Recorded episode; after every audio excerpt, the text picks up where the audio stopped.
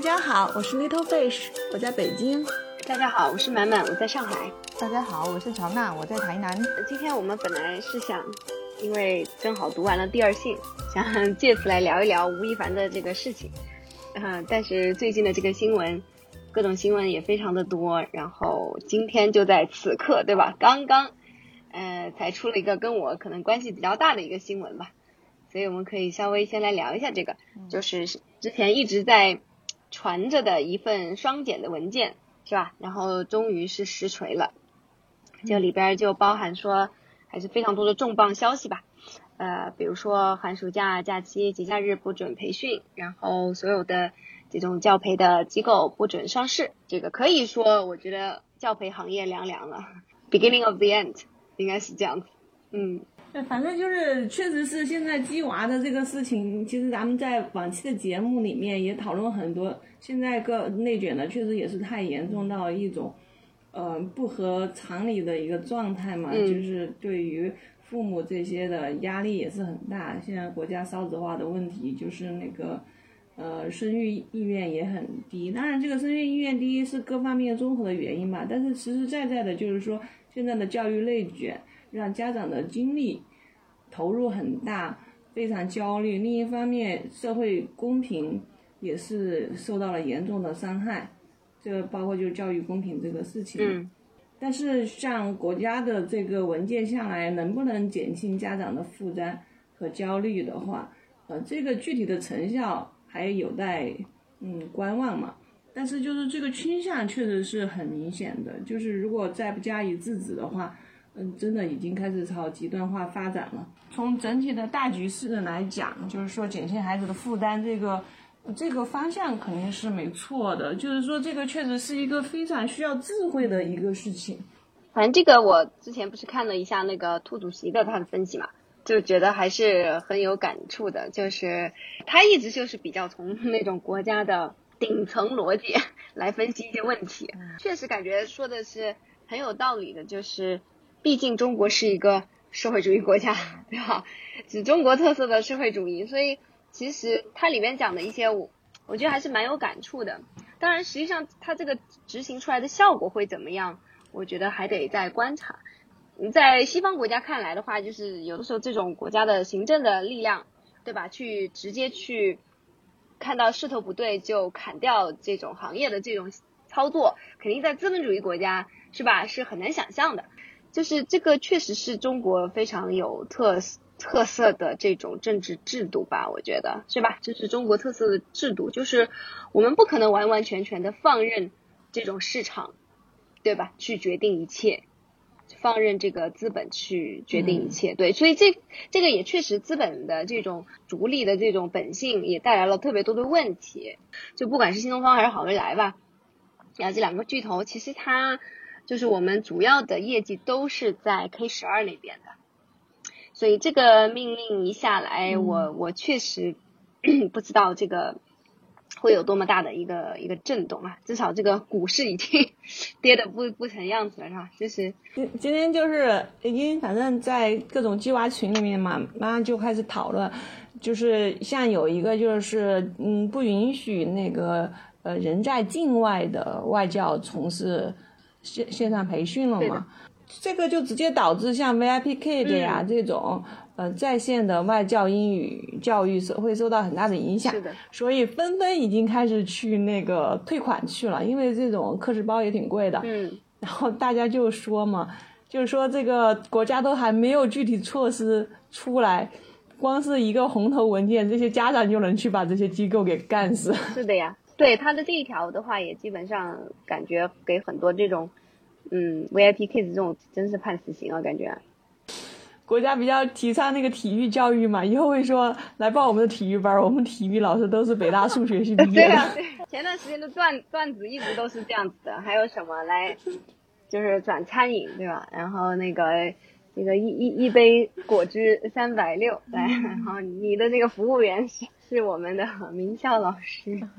什么之类的，确实跟那个教育公平，呃，有挺大的关系。因为我自己从从业这么多年，我其实也都，其实心里面也是怎么说呢，就是道德上面的不安吧。就是因为我觉得我做的事情确实是在帮助一些有钱人的孩子去提升他们的竞争力，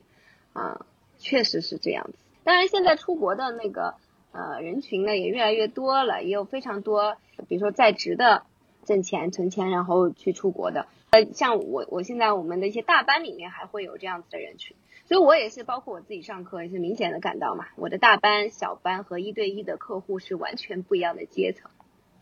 是这个样子，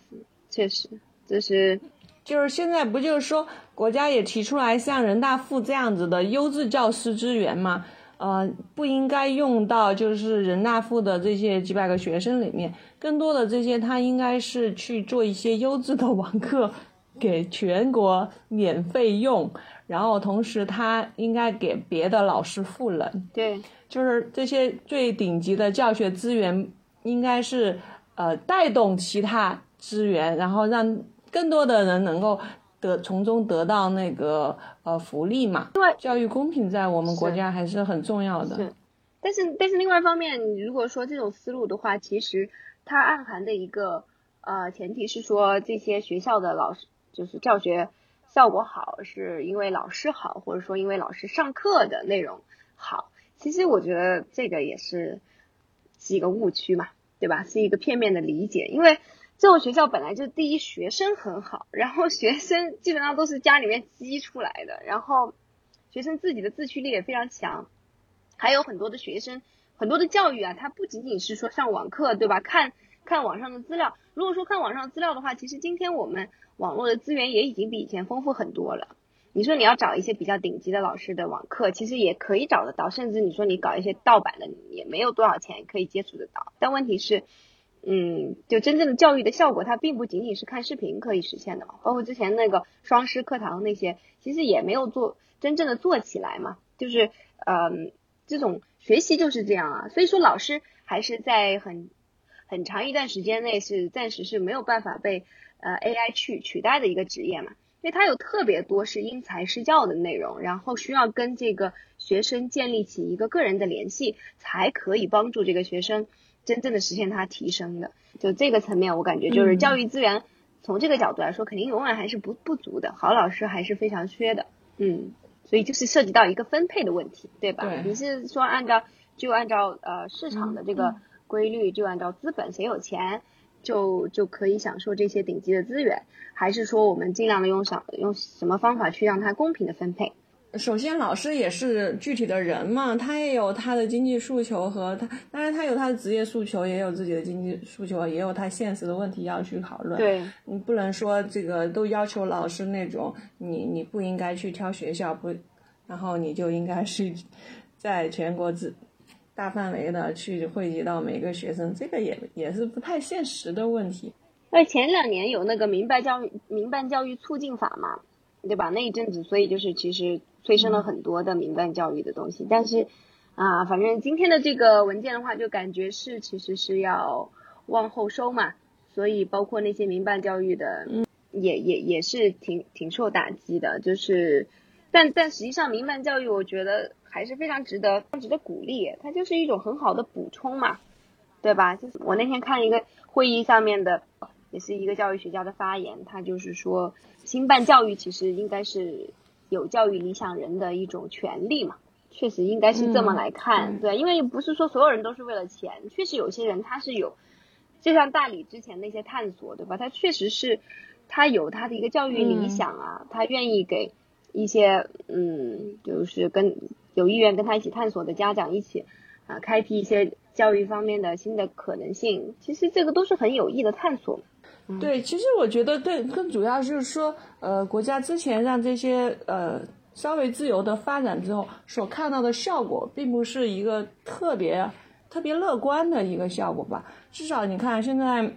嗯，比较一下在江浙这一带嘛，嗯。嗯，长三角地区就是民办民办教育的资源非常丰富，然后大家都比较倾向于去民办嘛。嗯，就是像北京这块儿就倾向于去公办公办学校。我觉得至少从我生活来讲，我会感觉在北京这边教育教育的压力就会小一点。嗯，当然你要去那个顶级的公立学校，六小强这种。很困难，它背后是学区房以及那个使使命鸡娃。但是就是说，普通的公立学校还是很方便的。然后你也没有说那么强烈的一定要去考私立学校。像我们亲戚他在江浙那一带的话，就是公立完全已经不行了，就是一就最好的公立学校里面都没有什么好学生，因为大家都都知道是是民办好嘛，就挤到民办里面。其实你真的说他民办的教育方式好或者师资好吗？不见得。就是所有的好的学生都挤到那儿，对。然后他虽然天天也天天也其实天天就是刷题，从早上一直刷到晚上九点，但是他没有办法再回到公立学校，因为整个剩下就觉得进公立学校就是混的了，嗯，就没法在就初中阶段就就没法在那个啊，好像就是在一个比较好的一个氛围里面去学习。所以说从现在来看，确实是一个初一的孩子心理压力非常大，天天刷题。其实看到这种情况，你真的就是这就是一个普通家庭的孩子嘛，而且是一个以前也是一个非常呃自驱力很强、记呃学习能力也很强的孩子，到了这样的一个学习氛围，都已经心理承受压力非常大了。对，这个确实是就到了不管不行的一个状态了。对，一个明明自驱力已经很好的一个孩子，然后但是就是因为整个的所有人都站起来了，所以他也是。变得就是处于一种劣势，需要自己去，也要跟上这个大潮流去刷题，这样子，就 还是挺挺挺悲哀的。对，就像之前你不是讲到你那个学生通过补课把英语补到那么好，然后进了一个名校之后，嗯，依然处于中下游。小拉给我们讲讲台湾这边教教育有什么好的良方吗？就台湾这边看起来的状况啊，我就会觉得说，其实从另外一个角度来看，大陆的家长为什么会那么多一直在激网，其实也是他们真正的相信接受教育可以改变他们的人生，通过去接受教育，然后去翻转他的人生，或者是说阶层的流动也好，他们相信这个，而且他们也眼睁睁的去看见这些事情不断的在发生。我觉得这是从这个侧面，其实是看到了说，中国的确它还是仍然在向上走的一个一个非常好的一个事态当中。因为台湾现在目前的状况，真的就是虽然说补习班、辅导班也真的非常的多，也很火爆，但是就家就家长就我接触的家长，其实很多都非常的理性了，就是他们不太会去追逐一些，就是一定要上。顶尖的老师的课，当然也会有这样子家长，但是普遍的家长其实已经没有在追逐这一种东西了。他们可能更多的是希望小孩子能够去安亲班，只是老师要帮他看着他的孩子，然后帮他把作业照顾完，就是减完全是从减轻家长的负担这一个点去处理小孩子要去上上不上辅导班这个这个事情。而且我身边很多的家长都是。什么选择自学啦？就是自学，就是完全是在家里面，完全是走一条完全跟体制不一样的路了。就是我有一个朋友的家长，他就明确跟我说，他觉得说他儿子不是读书的料，所以他就觉得说他读什么学校对他来说其实不重要。就是台湾的这些家长其实理智的已经非常多了，所以我从台湾看回去的时候，我就觉得说，是不是因为社会发展的比较成熟了，就是他们。就是走到了一个，就是感觉好像已经，就是没有什么，就是去期望那个，就是一定要一夜暴富啊，然后或者是一定要你要成为人上人的那个那个阶段之后了。然后我就觉得说，哎，就是反观回来，就觉得说我们国家的确是还在一个欣欣向荣。从另外一个角度看，就是一个欣欣向荣的一个一个向上爬的一个过程。其实从这个角度上来看，也还。蛮好的，对，一个就是阶层还没有完全固化，对，我觉得在大陆就是这个问题吧，就是为什么国家要管这些教育的资本啊？就是因为这个市场太大，资本太有诱惑力了，然后这个逐利的本性，然后导致之后对于整个市场的一个畸形的一个变化，就有点始料未及的那种。是是的是的，所有的东西最后都推向一个极致。对对对，明明做教育是一个。是一个造福于民众的一个呃一个产业，最后却搞成了一个制造焦虑和内卷的一个产业，这个就真的是跟做教育的初衷是非常违背的。是的，是的，所以就就是大陆这边的这种这种家长，他就好像就是一步错错对步步错嘛，就是把高考的这个计划已经倒推到三、第三三岁的时候是吧？你三岁如果做不好什么，你四岁就会做不好什么，你五岁就会做不到什么，好到你高考的时候你就没有完成你的计划指标，整个就。不在你的掌控之内，就就所以会导致每一步，其实这个特别像我们做、做工程的这种概念，就是你先定好你的进度目标之后，然后很详细的排下来，最后排到周计划、月计划，是吧？你每一步计划出现的问题都要纠偏，所以其实我们做工程管理是非常累的，因为你你一直都处于一个强管理状态嘛。但是孩子跟这个工程是两码事儿。如果你你想想，我们一个工程一一年两年的人的跑头发到做白一半，你的孩子管个十八年，你用这种方式去管理的话，那整个人真的是会到崩溃的。因为我们一个工程要是做个一年两年，心心心里，你你成年人的心理都受不了，那下来下下项目之后都要调节一段再进入下一个工程。那你这个孩子。十几年常年无休的处于这个这这个进度计划的管理状态，这这这想想都觉得是不可思议。但是确实有大家在这么干啊，就觉得太奇怪了。是的，这个教育的背后就是是一个很深刻的关于就是人的价值的一个探讨嘛，对吧？就是说你你把这个人当做就是一个孩子，就是当做是未来一个一个项目，嗯，高收入工作的一个对一个项目一个。对啊，就是完全把它当做一个项目来做，然后你当做一个投资来做，那你就是真的没有把它当做一个人来看待嘛，对吧？然后你而且整个社会的这个价值取向也是按照你创造的经经济价值，对吧？来定位你的你你自己人的价值。如果你没有挣到很多钱或者有很高的这种地位，你好像就是就就低人一等。就不值得尊重，就有非常强的耻辱感。那那这种的话，也就确实是，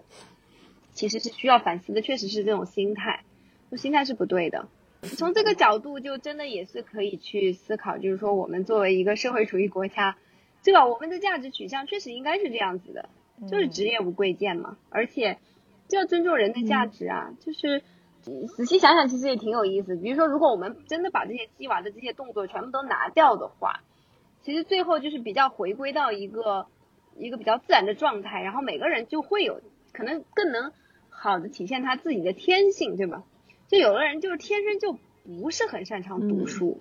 是吧？可能他在那种很鸡的那个家长那样子项目制的管理之下，能够读出来。对啊，可能这个家长会觉得这是他的成功，是吧？嗯，把强强行把一个 对强行把把一个豆拧成了一个瓜，对吧？就觉得这个这个是非常大的成功。对，把一个烂项目给管成了一个对对对实现了进度目标 管理目标的项目。对，但是就是仔仔细的，但是反思一下，这真的就是一定就是成功吗？对吧？如果说它就长成了，让它自自然的长成了一颗豆。就是失败吗？是吧？我觉得这是其实是需要反思的。就是人的价值，难道就是说，我觉得就这真的就是成功的反思的那种，对吧？就是过于功利的这种定义，那最后就会发展到很过分。就其实现在社会，中国社会就是有这种现象嘛。就比如说残疾人，是吧？或对一些少数群体的话，就会，嗯，或者他跟大主流不一样，你就会觉得他好像他的存在没有价值。或怎么样的，但是这种这种这种心态其实就特别可怕嘛，这不就是再进一步的话就变成了优生学了嘛，对吧？纳粹的这种价值观念了一样，确实这个是需要需要调调整的。嗯，最近的有一个新闻，你就另外一个呃更更新的事情，你们有没有看到？就是说关于那个逼捐的事情，因为最近那个河南的洪灾嘛，其实整个微博上面掀起了一个嗯。相当于是逼捐的这样子的一个一个行动啊，就是就现在嗯，就有人把那个各个明星，然后他的捐款数量，然后还有他的档位什么之类的，就是做成表格，然后就是到处散步，然后包括粉圈的，可能也会用各种行为，就是比如说说我们哥哥又捐了多少，或者说怎么怎么样，或者我们的粉丝团后援会又捐了多少，就是嗯，会把它这个做成一个营销事件，是吧？然后一方面是有些饭圈可能做营销事件，然后有有有一些是嗯各种去嗯去逼捐啊，就比如说之之前就是有呃有爆出来有一些明星吧。啊，一开始大家觉得，大家以为他没有捐，然后就开始去骂，然后被骂的受不了了，然后那个明星出来就是说说了一下，其实他之前早就捐了，对吧？就是已经捐过很多，只是没有发微博啊或怎么样的。然后好了现在的标准操作就是，嗯，那些明星都要去先去捐，捐完了以后买个热搜，然后而且就是现在变成了什么呢？所有的明星呢？捐钱都是按照咖位来的，比如说你是顶流，像之之前那个谁谁谁某个顶流吧，然后只捐了五十万，然后就被骂死，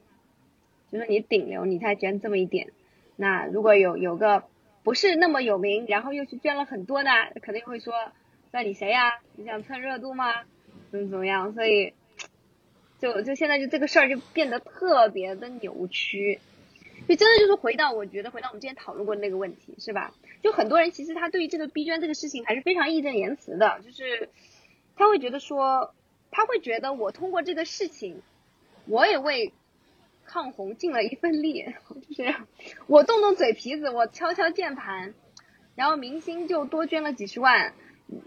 我这个也有我的一份军功章，也有我的一半，就是就是这种这种感觉了，我觉得。但是这这真的就是回到我们之前说的，我真觉得这个问题，这个它的它的吊诡的地方在于，就是道德真的不应该是一个去要求别人的东西，嗯，要求别人的有法律是吧？道德就真的是要要，只能是要求自己的。对，就是相当于明星现在就是纯粹被一个娱乐产品化了，他的任何一举一动都会被打上商业的标签。是的。其实，在这里面，其实明星都都算不上一个完整的人，因为他自己本身是一个注重于公益还是不注重于公益的人，或者是他是注重于抗洪抢险还是注重于呃什么癌症基金，这个都不重要了。就我们之前说，他其实他的存在就是成为粉丝的奴役了。现在就我就觉得这个这个这个追星的这个事情啊，就饭饭圈文化这个，确实是搞得有点儿。呃，为什么吴亦凡的一次发酵的这么严重啊？就是觉得本来是明星的一个，呃，如果是没有涉及到一些手嗯违法行为，因为目前也没有实锤下来嘛，警方的调查也还没出来。嗯，如果是只是那个明星的一些呃，就就就那些师德不好的话，当然他明星肯定要遵守公序良俗嘛。但是整个这个饭饭圈的这个文化氛围，确实也造就了这种。明星如果真像，呃，他所说的这样子，就有点肆意妄为嘛。吴吴亦凡这个事情啊，其实让我觉得特别包含说之前还有一些，比如说台湾还有一些，就是比如说出轨啊、第三者啊，或者是像那个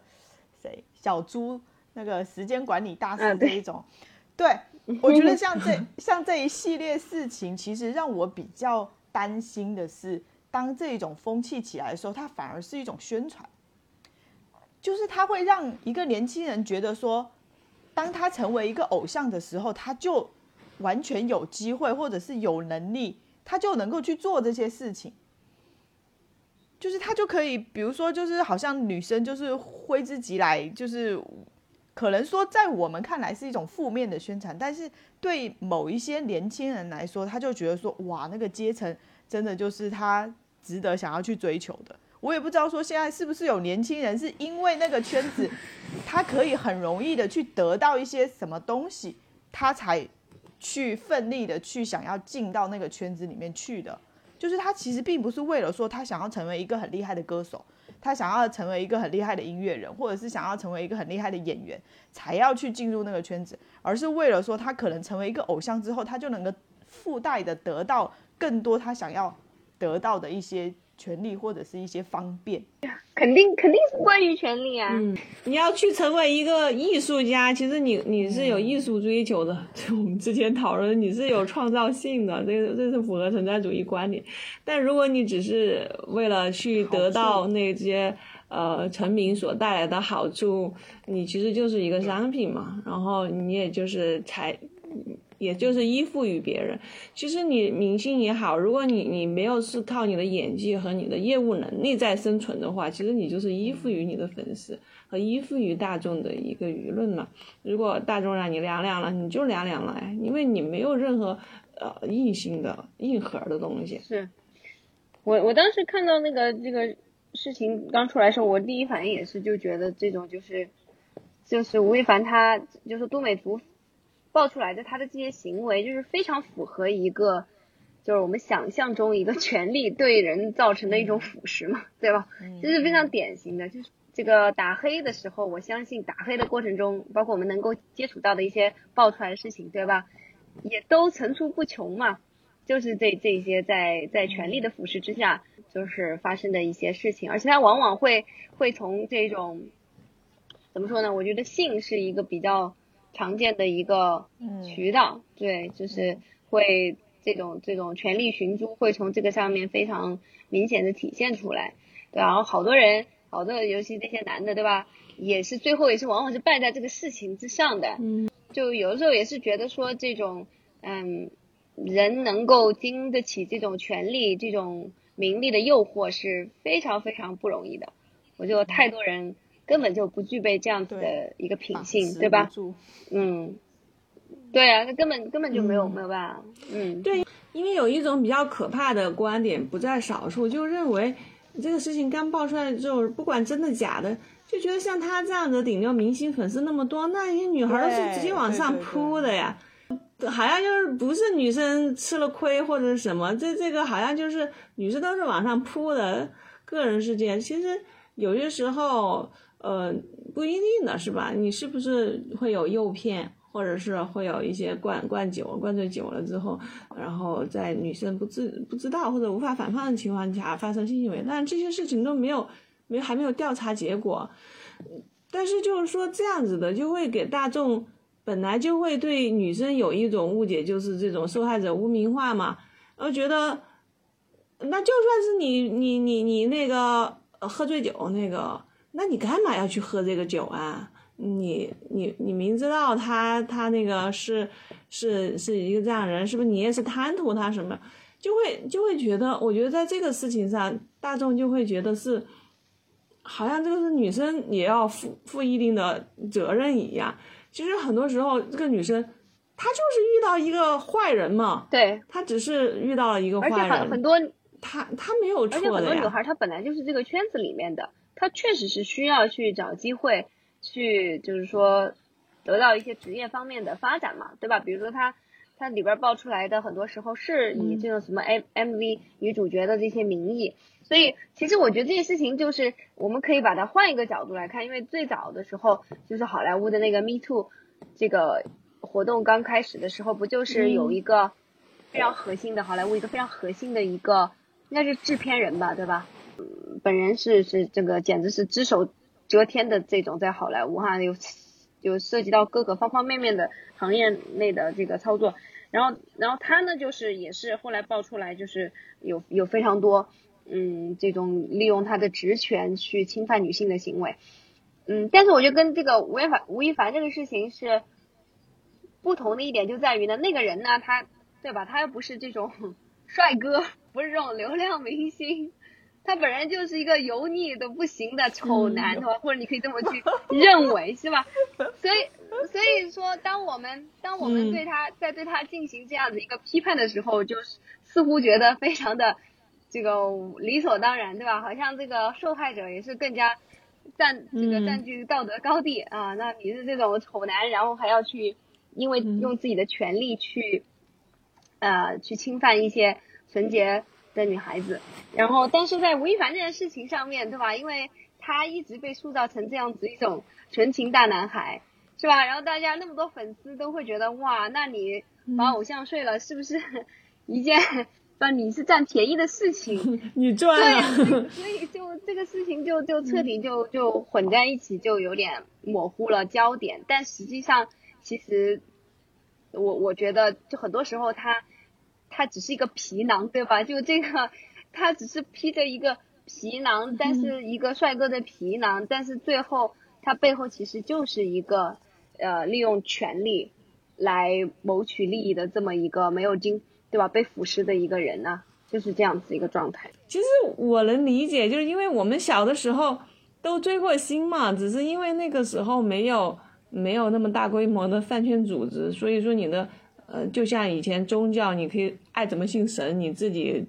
自自己个信信法就行了。但如果你参加一些比较强烈的宗教，它就要规定你的各种生活方式，像伊斯兰教那种，每天五次礼拜啊，你必须要呃不能喝酒的。你你的粉丝行为都就要被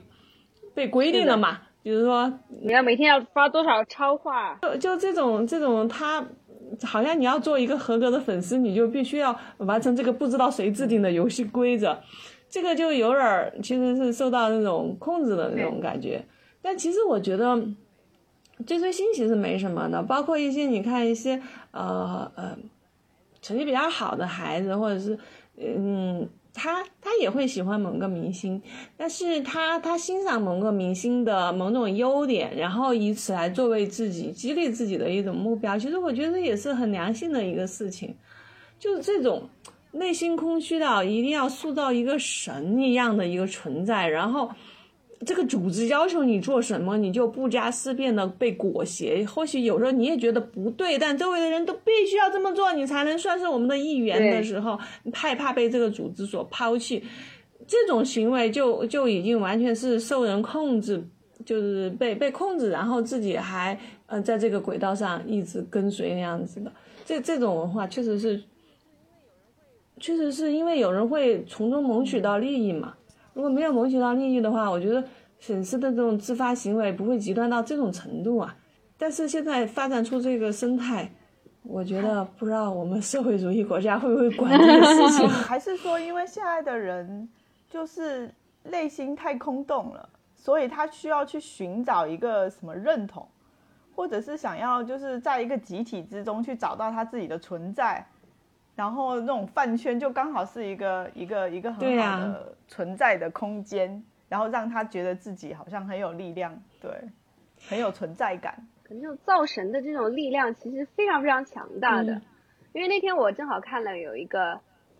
挺有意思的一个分析，因为最近哇前段时间那个腾讯的有一款手游也是，就是因为我每天要经过徐家汇的那个地铁站的里面，就是。它是一个隧道，两边都是那种屏幕，是可以打广告的。哇，那段时间就是好长一段时间啊，天天都是一个呃，就叫乙女游戏，你知道吧？就是那种恋爱游戏的一个广告嘛。呃，有我就看一篇文章，就是在对比呃腾讯出的这款和之前非常有名的，也算是国内第一款这个，你们应该听说过吧？叫《恋与制作人》没有啊？没有，我们不关心。就是。但是，但是它也是出圈了的，为什么呢？就是因为那一款游戏呢，它里边不是有大概应该是五个吧，就是五个不同人设的男主嘛，然后就是跟玩家，就是你这个女主谈恋爱嘛。五个男男生的话，就是那个手游公司是通过人设人设的这种方式，就是通过粉圈的这种方式来运作他们的，所以就纸片人，纸片人的粉丝团。都跟那个那些流量明星一样一样的，呃，那些纸片人的生日的时候还有粉丝，就是这个也是之前就是出圈了一件事情，就是有粉丝在就陆家嘴那边那种楼上面不是可以买那个灯光秀嘛那种是吧？然后就是跟那个给一个纸片人打就是生日快乐什么什么的。等一下，那得出多少钱？是不是？就是做那那那篇文章，就是分析了一下，就是说这种商业模式其实是非常成功的。对，就是说，因为因为他的这种人设的操作，就让这个粉丝的粘性是极强的。就他又对比了几款，有的游戏和更更加注重这种，比如说更加注重游戏本身啊，或者说有一些什么体验的，就就可能在在。嗯小众里边还蛮有蛮有这个支持率的，就是大家评分也比较高啊。但是像这种就不容易就是出圈的这种嘛，就从资本的角度来说，其实就还不如这种做粉圈的这种。嗯，来来的有效，所以说其实这个我我感觉说我们今天这个粉圈的这些这么夸张，我感觉背后其实也就是应该是资本的推动，但也是因为越是脆弱的人越容易被控制嘛。你想想，明星也是个人设，在资本真的是关心的是这个人吗？不是的，是这个人设。所以说最后到最后这个人发展的有多烂。其实这个就不重要了，然后主要是他这个人设塑造是什么样子，但是他这个人设的塑造肯定也是一味迎合他的粉丝的需求的呀，所以这个人设最后会会被营造成什么样一个故事线，这个也是很容易最后让你走向一个歧对，就是他这这个真人的人设呢，他的风险就在于总有一天会崩塌嘛，然后纸片人呢，就是说。就看你怎么把这个把握这个度，对吧？所以说，最后大家都活在一个虚拟的世界里。哎，是啊，我觉得这个像这些游戏的流行，也都是说明大家的这种孤独吧。我感觉，那就是还是我觉得，就是说，在现实生活中去学习一种爱的能力，去爱一个真实的人的能力，这也是就是鸡娃之后，其实可能你为什么我们说要发要。要培养一个全面发展的人啊，一个内心充盈，一个完人教育，就是其实你这种爱的教育啊，这种呃情感的互动啊，就是如何跟现实生活中的人建立亲密关系啊，这些一些积极向上的一些观念，其实你你如果天天就是在在刷题的话，可能这些事情你忽略了之后，最后就是导致饭圈文化这种，然后。很容易就被点燃嘛，很容易被煽动、被蛊惑。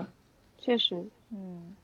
就是这听听一些像我的一些学生讲，他们在学校里面，其实就是觉得，你想学习的话，其实其实就是你就自己闷头学习，然后没有什么社交的。其实，那当然就他们那种学校里面，就国际学校的话，总是会有一些可能不太学习的人呢。他们反正就是。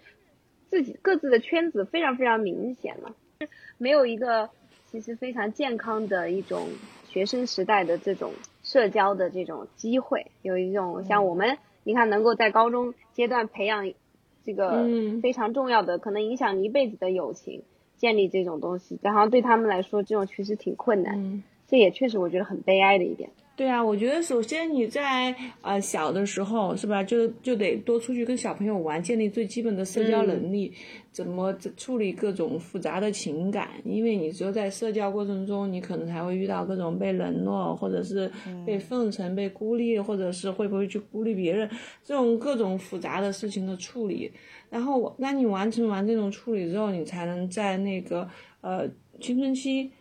比较敏感的时候，去去很好的处理你各种情绪，然后保持一个非常好的一个社交，然后和同学朋友之间的一个互动，然后使自己处于不在一个孤独的一个状态下。饭圈本质上就是找到一群人嘛，你可能跟原来跟这群人谁都不熟，不，你也不去在乎你这群人里面他真实的是一个什么人，你只在乎他他对你。粉丝是什么样的态度？他在做为粉丝在做些什么？没有更深层面的，其实个体之间的交流，你就是一个宗教组织一样的对你的神的交流而已。就所以说，这个整个就是属于一种嗯缺乏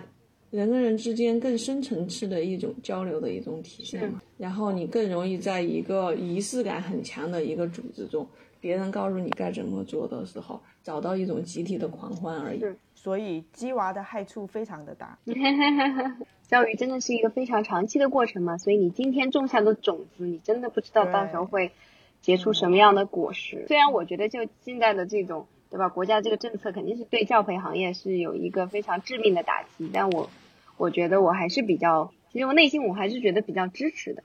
我觉得确实有有特别多的这种资本，不管是资本。呃，裹挟的，还是说就是因为这种焦虑给煽动的？反正，嗯，确实有太多已经让教育远离它的本质。以前资本控制了房地产，控制了医疗这种物理层面的东西，是吧？你你还看得见，然后深深恶痛绝，现在已经在精神层面上进行控制。但是会发现这个就是一个怎么说呢？一个博弈嘛，就是一个走钢丝的一个过程嘛。你看，曾曾经一度我们也是非常狂热的理想主义啊，就是用爱发电的呀。这个也不能走到那个极端去，所以但是真的好难。所以我就觉得，身在中国真的是见证一个 非常独特的。一个政治体制的一个探索，对吧？嗯，非常非常的不一样。对对 对，你可以看到他们是怎么样不停的试试这个试试那个，完全真的就是在探索。这这边走了，敲打敲打，那边偏了，敲打敲打。其实想想，这个世界还好有中国，在资本主义的世界里面多出了一个很奇葩的东西。其实还是要彼此关照嘛，就是我要在。一个他者的对面站站立在他的对面，这样子去对看才有意义嘛，存在才会有意义啊。一个单纯的自己，就好像自己你封闭在自己的世界里面，其实是没有自己的，没有所谓自己的。你一定要有一个他者，一定去对对着看，对照着看，去发现才能够发现自己。其实我就觉得说，哎，这个世界好像也因为中国变得也变得更加有意思。对啊，要多元价值观一点。